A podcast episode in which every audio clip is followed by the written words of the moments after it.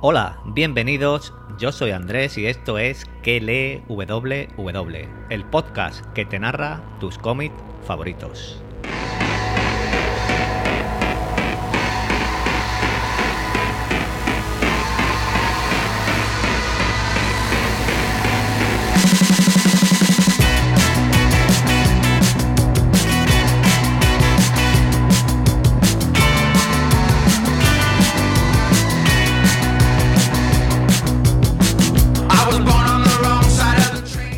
Podcast, donde poco a poco vamos a ir descubriendo cómics, libros, cuentos y todo tipo de, cositas.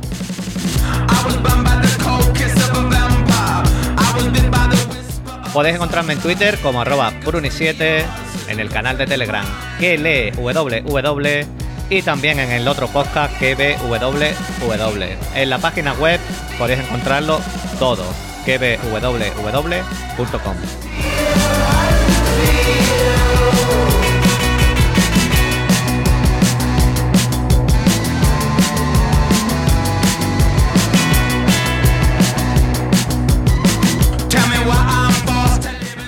¿Qué tal lleváis los podcasts de los números? ¿Lo habéis escuchado todos? ¿No? ¿Estáis esperando que haya unos cuantos más? Irme contando qué os va apareciendo. ¿Qué os va apareciendo la trama? Vamos a quitar la música. Y me vais contando qué os va apareciendo la trama. He pensado que podíamos ir intercalando eh, otro más, otro cómic más. Hacer The Voice, estamos haciendo The Voice, y meter otro. Para que no sea todo The Voice. Y llevar un par de ellos así que sean medio largos. Como sabéis, The Boy tiene 72, creo que era, sin contar los spin-offs que hay, 72 números. Y podíamos meter otro mmm, que sea así larguito y hacer dos días y dos días, o tres días y tres días de cada uno, y vamos avanzando en dos cómics distintos la trama.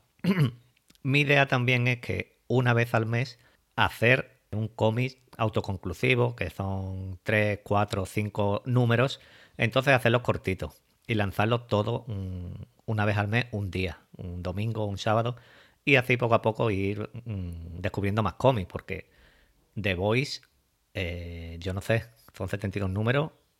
Habrá podcast que haga un número como estos últimos, por ejemplo, el de hoy va a ser un número, el número 6, pero habrá podcast que a lo mejor una, dos o tres, dos o tres números, porque la trama sí lo, lo lleve, porque el arco lo cuente mejor en tres números. Entonces la idea, como digo, es meter otro más. ¿Quién sabe si vamos a alcanzar con el cómic a la serie? Porque la serie se estrena en junio, la tercera temporada, y de aquí a junio quizá nos hayamos comido ya el cómic de The Voice. Así que vamos a llegar muy, muy fresquitos a la trama. Aunque la trama ha cambiado mucho de la serie al cómic, han cambiado muchas cosas, pero sigue teniendo su esencia, su, esencia. Así que, bueno, mmm, vamos a ver que nos depara el número 6. Dejamos ahí en puertas de la primera batalla a los Teen Skid y a los chicos, después del chivatazo que habían tenido los Teen Skid.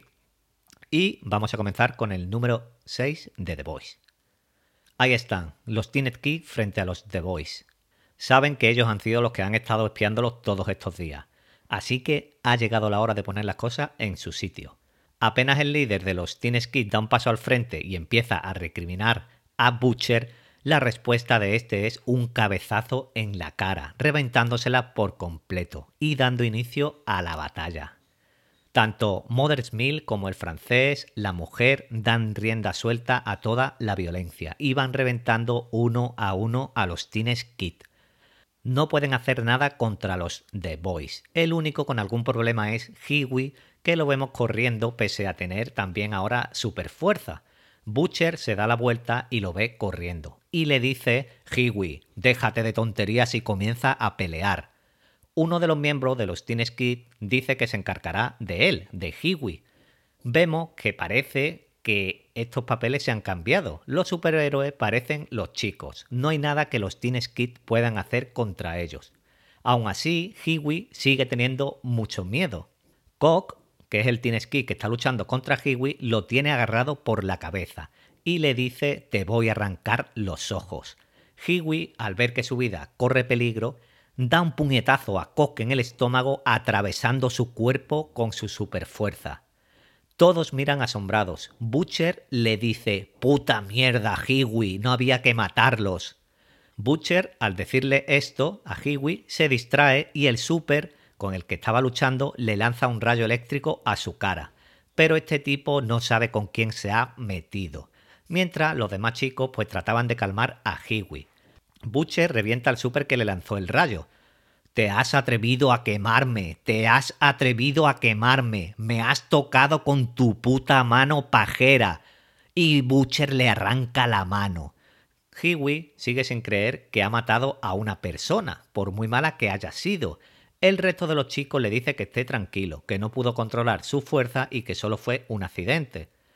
Dentro del cadáver de Cock vemos que algo se mueve. Es una rata y parece ser que se está ahogando. Los chicos le dicen a Hiwi que no se atreva a tocarlo, pero Hiwi acaba salvándola. La calle es un auténtico caos y llega la policía. Pero no hay problemas. Butcher moverá sus hilos para que los The Boys nunca estuvieron allí. Pero hay una cosa que no le gusta y le dice a Hiwi. Oh, Hiwi, por tu culpa ahora vamos a tener que comernos uno de sus malditos funerales. En la base de los siete recibe la noticia de la muerte de Cock, pero ellos saben quién es el culpable. Esta no es la manera en la que Butcher solía trabajar. Hacer esto de esta manera tan pública no es como él actuaría, y piensan que los que cometieron el error fueron los nuevos chicos del grupo. Homelander lo reafirma. Él conoce muy bien a Butcher y nunca arruinaría sus planes. La última vez que se cruzaron con él, Lam Linter lo pagó muy caro. Homelander le dice al resto que a las seis deben estar preparados y con su mejor sonrisa. En el cuartel de los The Boys, Butcher vuelve después de dejar a Hiwi en su apartamento. Hiwi sigue muy afectado por lo ocurrido y le pidió al equipo estar unos días solo. Bueno, solo no, porque se ha llevado como mascota a la rata que estaba dentro del cuerpo de Cock. Butcher se pregunta quién habría sido el maldito que los delató. En la tele, las noticias dan el funeral de Cock, el héroe caído.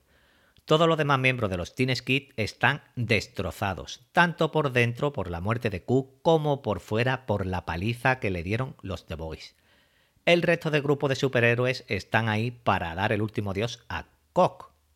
Cuando raramente muere un héroe, toda la comunidad de héroes se une para darle este último adiós. Vemos que hay un montón de héroes. El líder de los Teen Skid está dando una entrevista y la prensa quiere saber cómo era Cock y lo único que Big Game, líder de los Teen Skid, puede decir es que era un gran hombre y la mejor persona que había conocido. Shadow, que recientemente dijo públicamente que era gay, también le dice a la prensa que Cock le ayudó mucho con su sexualidad. En la base de los siete ha llegado también la prensa, pero ninguno de ellos está allí. Adam Fraser, representante de Vogue América, es quien atiende a la prensa. El funeral llega a su fin y revelan el cómo murió Koch. Según las fuentes oficiales, un terrorista del tiempo lo asesinó el lunes por la noche. Todo esto lo estaba viendo Hiwi en las noticias y algo le incomoda. ¿Qué pasa? ¿Esperabas una medalla o una mención o qué? Le dice Butcher a Hiwi. Eh, no, solo quiero saber qué mierda es un terrorista del tiempo. Más tarde, dando un paseo por el parque, Butcher y Hiwi, con terror, Hiwi le dice que no puede quedarse, que él asesinó a alguien. Y aunque fue en defensa propia, eso no se lo puede quitar de la cabeza. Y además ha salido impune del asesinato. Lo que hagan este trabajo no tendrá consecuencias. Butcher le dice, Hiwi, no soy nadie para detenerte, aceptaré tu decisión, pero estás cometiendo un grave error. Hiwi esto no lo entiende, ¿Qué han hecho los superhéroes que le den tanta rabia y odio a Butcher para continuar con esta guerra? Ha llegado el momento de que lo sepa. Uno de ellos violó a mi mujer. Ella nunca me lo dijo, me enteré por su diario. Me desperté en medio de la noche. Las tripas de mi mujer estaban por toda la cama. En el aire, flotando, un feto, un bebé. Los doctores después dijeron que ella no podía mantener eso en su cuerpo. Esa noche tuve que matar dando golpes y golpes con una lámpara a ese puto feto. Lo que me queda de esa noche es una quemadura en el brazo hecha por los rayos láser que lanzaba el feto por los ojos. Yo la amaba, Hiwi. Amaba a mi mujer. Amaba a Becky. Así se llamaba, y lamento todo lo que pasó. Pero sé el maldito hijo de puta que lo hizo, y tarde o temprano lo mataré. ¿Quién fue? Fue uno de los siete. Otro dato que le da Butcher a Hiwi es que los superhéroes tienen un permiso en su seguro por matar civiles, un límite por si fallan. La policía tiene un 20% y ellos, los super, tienen un 70%. Por eso no se preocupan si mueren una o dos personas en algún, que otro ataque. Butcher le pregunta a Hiwi que por qué el gobierno haría algo así, el poner este límite tan alto para los superhéroes. Hiwi no sabe qué, responder y Butcher se responde a él mismo.